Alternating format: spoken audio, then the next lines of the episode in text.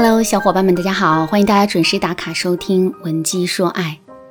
我有一只养了三年的猫咪，我很喜欢它。平时在家里，我会备上各式各样的小鱼干来讨它的欢心。可是这些它都不怎么爱吃。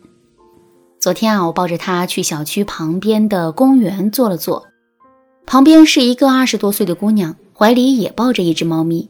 因为我们都是吸猫爱好者。所以就自然而然的多聊了几句。聊着聊着，那姑娘啊，突然拿出了几块小鱼干，分给了我的猫咪吃。没想到她吃的还挺起劲儿的。于是呢，我就问那姑娘，小鱼干是什么牌子的？结果你猜怎么着？我俩的小鱼干竟然是一模一样的。发现了这一点之后，我情不自禁的感叹了一句：这世上果然是没有不偷腥的猫啊！说完这句话之后，我又想到了自己接手过的男人出轨的案例，把这些案例汇总，并且经过一番数据分析后，我发现，在这些出轨的案例中，小三各方面碾压前任的比例不足百分之十五，大多数的情况都是小三跟原配的条件差不多，甚至比原配的条件还要差。为什么会这样呢？是这些男人的眼睛瞎了吗？其实并不是这样的。我们要知道的是，女人的外在条件并不是男人出轨的唯一原因，甚至它都不是男人出轨的主因。最主要的原因啊，是下面两点：第一，男人在享受那种偷的感觉，妻不如妾，妾不如偷，偷不如偷不着。这句话我们肯定都听过吧？为什么男人会钟情于这种偷的感觉呢？这是因为偷的底层含义是掠夺，是征服。而男人又是天生具有征服欲的，所以他们才会对此心驰神往。从另外一个角度来说，偷的过程也充满了不确定性。比如偷腥之前，男人可能会在心里想，自己是不是有能力在外面偷腥呢？偷腥的感觉是怎样的呢？偷腥的过程中需要注意些什么呢？偷腥完之后，自己是不是会被发现？被发现之后，自己又会怎么样呢？这些疑问会像一个个潘朵拉魔盒一样，诱惑着男人做出偷腥的行为的。我曾经带过一个学员，她老公出轨之前是一个标准的好男人，暖心、体贴、顾家，并且从不抽烟喝酒，也没有任何的不良嗜好。可是这样的一个好男人，却被公司里的一个少妇勾引住了。两个人一起去看爱情电影，偷偷摸摸的牵手接吻，然后又一起去酒店开了房。男人出轨后不久，这件事情就被揭穿了。当时我这位学员声嘶力竭地质问老公：“你为什么要出轨？外面的女人到底有什么好？”男人跪在地上，一边抽着自己的嘴巴，一边说：“其实我一点都不喜欢她，她年龄比我大很多，身材也不好，我怎么可能会喜欢她呢？”只是，当时在那样的氛围里，我一时好奇，没忍住就亲了他一下。亲完之后，我就想，反正也是亲了，覆水难收，所以我的胆子就越来越大。随即，后面就变得一发不可收拾了。听完了男人的这一番自述之后，大家对男人的出轨动机肯定有了更深入的了解了吧？那么，接下来一个很现实的问题就摆在我们面前了：既然男人这么享受偷的感觉，我们到底该怎么做才能有效的防止他出轨呢？下面我来给大家介绍一个很好用的方法，把偷的代价展示在男人面前。买一个手机需要五千块，偷一个手机只需要五分钟。为什么大部分人都会选择买手机而不是偷手机呢？这是因为偷盗的代价是巨大的。一旦被捉住，我们就会面临牢狱之灾。感情里的偷腥也是一样的，唯一不同的是，偷盗的代价都写在了法律条文里，偷腥的代价却是不确定的。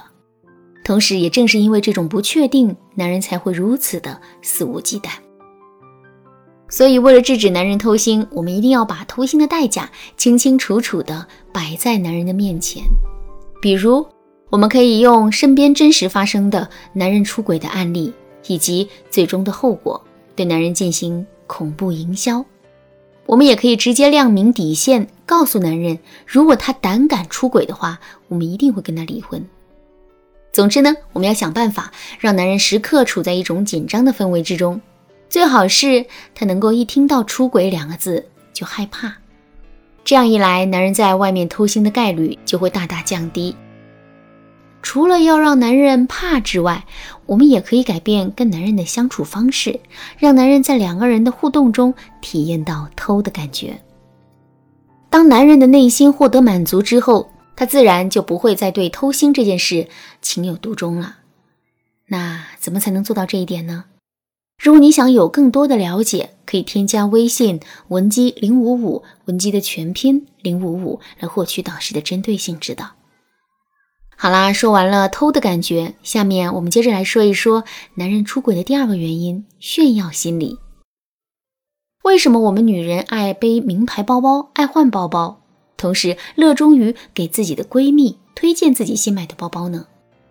其实，这多多少少会有一些炫耀的心理。男人也爱炫耀，大金链子、大金表，这是没文化的土豪的炫耀；西装革履、推杯换盏、出口成章，这是青年精英的炫耀。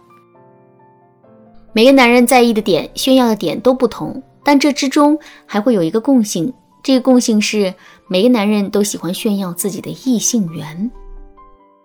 比如说，几个大男人凑在一起喝酒的时候，他们聊的最多的话题就是自己曾经谈过几个女朋友。失恋的时候，男人对自己说的最多的也是“天涯何处无芳草”。这些事实都证明，男人会习惯于把女人对自己的承认度、接受度作为自己价值感获得很重要的一部分。那说到这儿，问题来了：如果男人的炫耀心理过强，同时他的自制力又很薄弱。或者是我们的性格很强势，这让男人在现实的婚姻中无法获得认同感、价值感和满足感的话，这个时候他就很有可能会借助出轨这种方式来寻找自身的存在感。